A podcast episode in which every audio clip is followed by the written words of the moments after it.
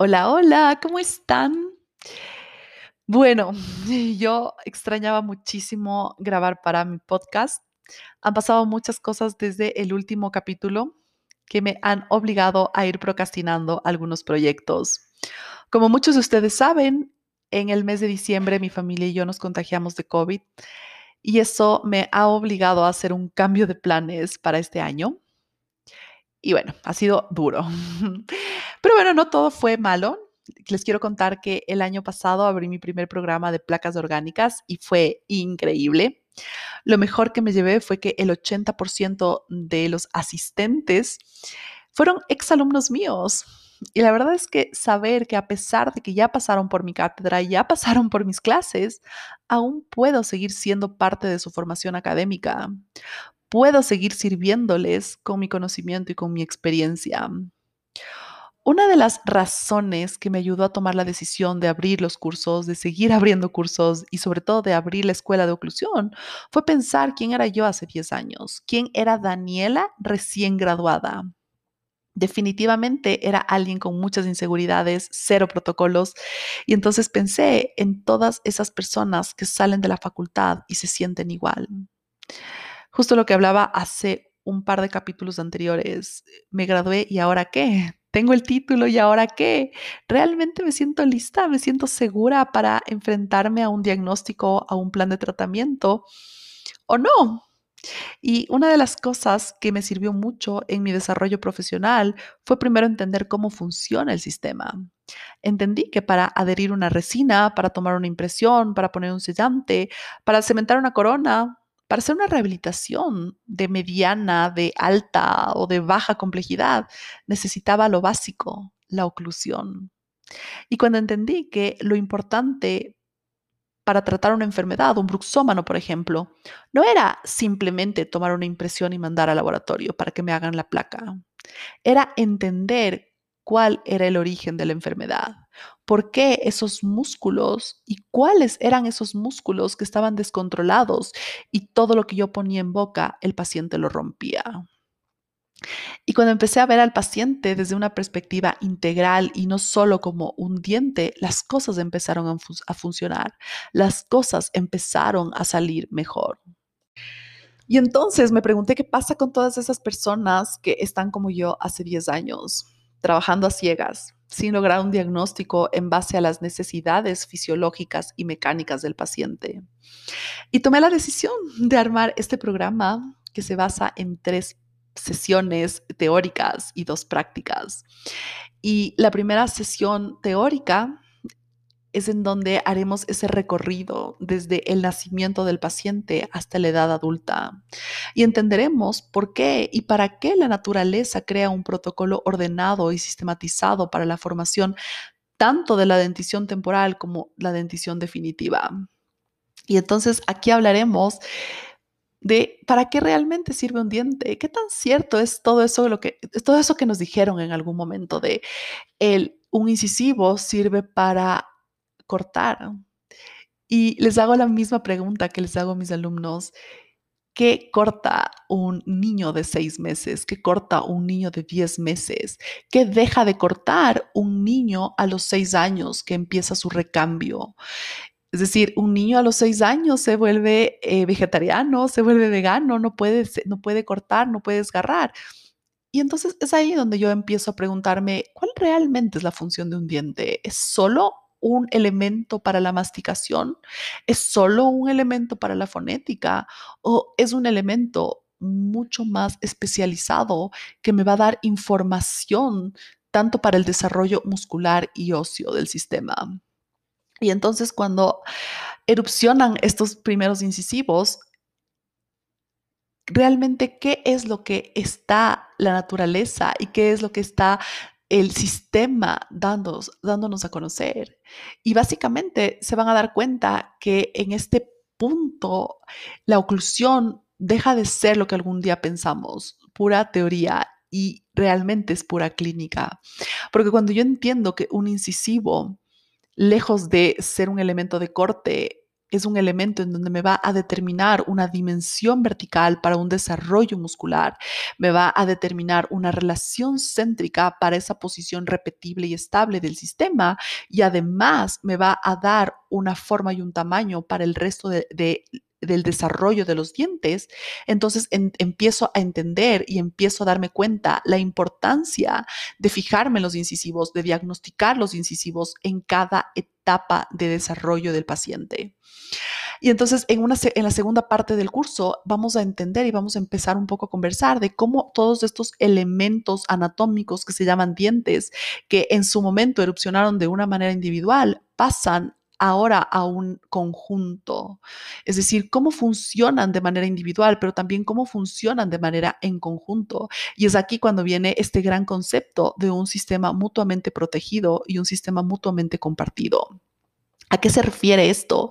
Y básicamente es que los dientes anteriores protegen a los dientes posteriores. ¿De qué? De fuerzas.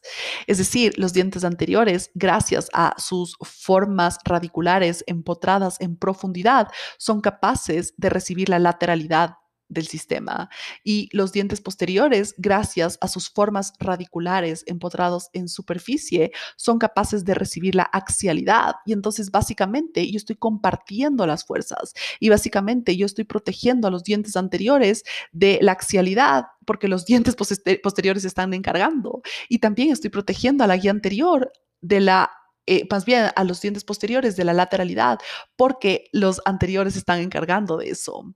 ¿Y qué pasa cuando yo he perdido este sistema en conjunto? ¿Y qué pasa cuando yo he perdido este sistema mutuamente protegido y compartido? Recuerde que todo diente o todo elemento físico en la naturaleza que recibe una fuerza que no le corresponde, se mueve, se rompe o se destruye. Y es aquí donde, hablaremos por qué mi ortodoncia fracasó. ¿Qué pasó? Me, tuve ortodoncia muchísimos años y ahora de pronto mm, estos dientes empezaron a moverse y ahora estos dientes empezaron a giroversionarse y terminé la ortodoncia y terminé con una disfunción articular. Y es porque no entendimos cómo funciona el sistema, no sabemos cómo distribuir una fuerza, no sabemos cómo reponer un sistema mutuamente protegido y compartido. Y entonces aquí hablaremos muchísimo sobre las fuerzas, aquí hablaremos muchísimo sobre el diagnóstico, tanto en la guía anterior como en los sectores posteriores. Y si es que recordamos un poco la oclusión, y si es que recordamos un poco esos conceptos oclusales, sabemos que un diente posterior básicamente es, ese, es esa forma de, de encajar, de engranar, de dar esa contención hacia la axialidad del sistema. Y finalmente, en una tercera parte, hablaremos de cómo fue que el paciente se enfermó, cómo fue que este paciente pasó de una posición repetible y estable, es decir, una posición en relación céntrica, a una oclusión habitual. ¿Qué es la oclusión habitual? Y básicamente la oclusión habitual es esa, ese choque y desvío de la mandíbula por una interferencia. ¿Y qué es una interferencia? Y me encanta hacer este ejemplo y siempre lo hago con mis alumnos. Y es, por ejemplo, cuando yo estoy construyendo una casa, cuando yo tengo ese, ese primer piso de mi casa en donde no tengo paredes, en donde no tengo estructura todavía.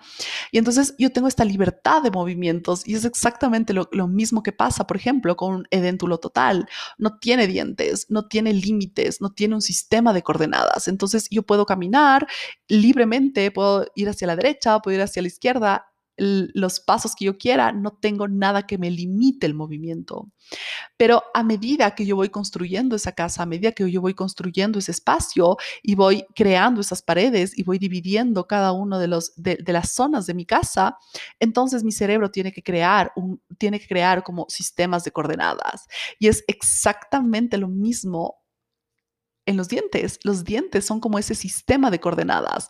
Es, son esos elementos que me van a dar un límite en el movimiento y que me van a determinar una posición del cóndilo. Y entonces, ¿qué pasa cuando yo al día siguiente regreso a ese espacio en donde no tenía, eh, no tenía estos, estas paredes físicas, ¿no es cierto? Y entonces ahora tengo paredes físicas y ahora yo sé que para entrar a la cocina tengo que caminar 10 pasos enfrente, 3 a la derecha y 2 otra vez enfrente. Estoy en la cocina exactamente pasa con los dientes. Los dientes son ese sistema de coordenadas, es esa brújula hacia los músculos, hacia el cóndilo, hacia el disco, hacia, hacia los ligamentos. Y entonces, ¿qué pasa cuando a esa pared le agregan tres centímetros más de un lado y tres centímetros más de otro lado, es decir, están creando nuevas paredes físicas. Pasa lo mismo, por ejemplo, con un sellante o con una corona o con una restauración. Yo estoy creando nuevas paredes físicas que me están dando nueva información en el sistema. Y entonces, si es que ya yo tenía determinada una posición, esa posición repetible y estable, pero ahora cada vez que yo cierro, que el paciente cierra la boca, se encuentra con esta pared física que no me permite cerrar, que no me permite mantener esa posición del cóndilo en la cavidad glenoide, esa posición más póstero superior, y ahora tengo que lograr una nueva posición, crear una nueva posición para crear una máxima intercuspidación en el sistema, entonces tengo un problema. Porque ahora para que ese cóndilo se mantenga en esa posición, en esa nueva posición, en esa posición habitual, ahora yo tengo que tener un engrama muscular, es decir, tengo que tener una contracción constante del músculo para que el cóndilo se mantenga tenga en esa posición. Y entonces aquí hablaremos de todos, de todos esos elementos anatómicos que empiezan a enfermarse. Hablaremos de músculos, hablaremos evidentemente de disco, hablaremos de una dimensión vertical tanto anterior como posterior. Porque yo tengo que entender que la dimensión vertical a nivel de dientes funciona de una manera, pero la dimensión vertical a nivel de articulación funciona de otra manera y un paciente que está bruxando y un paciente que está rompiendo todo y un paciente que tiene una hiperactividad muscular probablemente también tenga un problema a nivel articular. Probablemente tenga que corroborar cómo está esa posición del cóndilo con el disco articular, tenga que corroborar cómo están esos engramas musculares y para eso necesariamente necesito de esa parte práctica en donde yo voy a hacer una inducción de la mandíbula, en donde yo voy a corroborar esa posición repetible y estable. Y entonces en esta parte práctica vamos a aprender a inducir la mandíbula. La inducción de la mandíbula es la forma diagnóstica más importante que yo puedo hacer en mi paciente. Porque si volvemos al ejemplo de la casa y yo empiezo a construir un montón de paredes y empiezo a crear un montón de, de sistemas de coordenadas en mi cerebro, eh, y, lo mismo hago en la boca, es decir, empiezo a llenar de sellantes, empiezo a llenar de restauraciones, empiezo a llenar de coronas, empiezo a llenar de interferencias al sistema. Lo único que yo estoy haciendo es confundiendo más. Y entonces puede ser que muchas veces mi paciente venga con un motivo de consulta de quiero cambiarme esta corona o siento que tengo una caries aquí o quisiera no sé, ponerme un, o quisiera un diseño de sonrisa, pero yo no puedo seguir poniendo más interferencias, no puedo seguir creando más interferencias si es que ese sistema está colapsado, si esa oclusión habitual pasó a ser una patología pasó a enfermar a los músculos, pasó a enfermar a la articulación. Yo tengo que devolver una posición repetible y estable al sistema para poder continuar con un tratamiento, para poder ofrecer a mi paciente una estabilidad en el tiempo. Y uno de los tratamientos muy, muy, muy eficaces para devolver esta posición repetible y estable es una placa.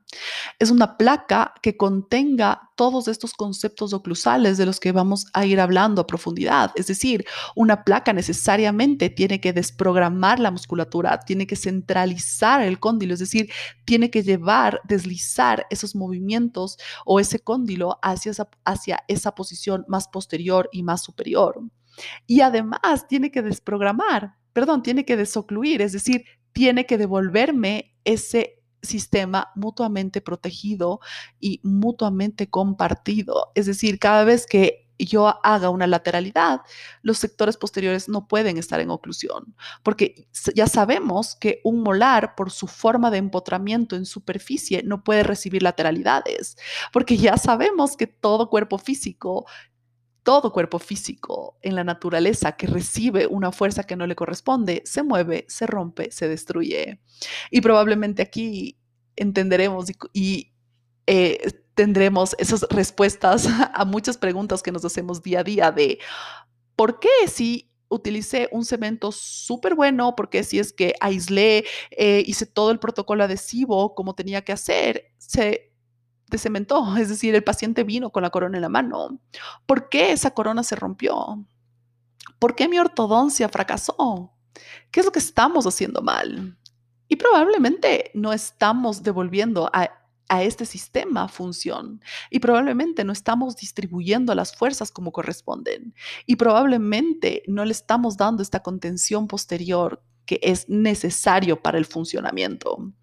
Y entonces básicamente de eso se trata este programa de cinco semanas, en donde vamos a pasar desde el momento, vamos a iniciar desde el momento en que el paciente nace hasta esa edad adulta y de esa edad adulta pasaremos al momento en el que lo enfermamos con todas estas interferencias, con todos estos engramas musculares. Y cómo podemos devolver esa función a través de placas, a través de una armonización oclusal, que probablemente la armonización y el ajuste oclusal sea motivo de otro curso que realmente es muy importante saber eliminar todas esas eh, todas esas eh, interferencias y eliminar todas esas paredes físicas que me, que me han permitido o que han hecho que el cóndilo se desplace y encuentre una nueva posición. Pero mientras tanto, poder soportar este sistema con una placa, devolver, centralizar, desprogramar, desocluir, es muy importante y es básico para un paciente que bruxa, para un paciente que ha salido de una ortodoncia, para un paciente con cualquier tipo de disfunción articular el día a día en nuestros consultorios, el día a día en nuestra práctica clínica. Así que bueno, están todos bienvenidos. Todos están bienvenidos a este programa que la verdad lo he creado con mucha ilusión, lo he creado pensando en todas esas personas que probablemente se identifiquen eh, conmigo. Hace 10 años, que se sentían con muchas inseguridades y que con muy pocas explicaciones para el paciente, ¿no es cierto? Es como muchas veces vienen los pacientes y, pero ¿por qué se me salió la corona? ¿Pero por qué se me salió la restauración? ¿Pero qué es lo que está pasando? Y muchas veces no tenemos esa respuesta porque no, no, hemos entendido cómo funciona el sistema. Pero una vez que yo creo un protocolo, una vez que yo entiendo eh, todo este sistema de fuerzas y cómo entiendo al diente de manera individual y de manera en conjunto, las cosas empiezan a funcionar y las cosas empiezan a salir mejor. Así que nuevamente bienvenidos y ya estoy muy, muy, muy ilusionada que llegue el 22 de mayo y poder abrir un, un, nuevo programa y un nuevo curso de placas orgánicas. Muchísimas gracias a todos por quedarse hasta el último en mi podcast y espero tener un nuevo capítulo muy, muy próximo. Chao.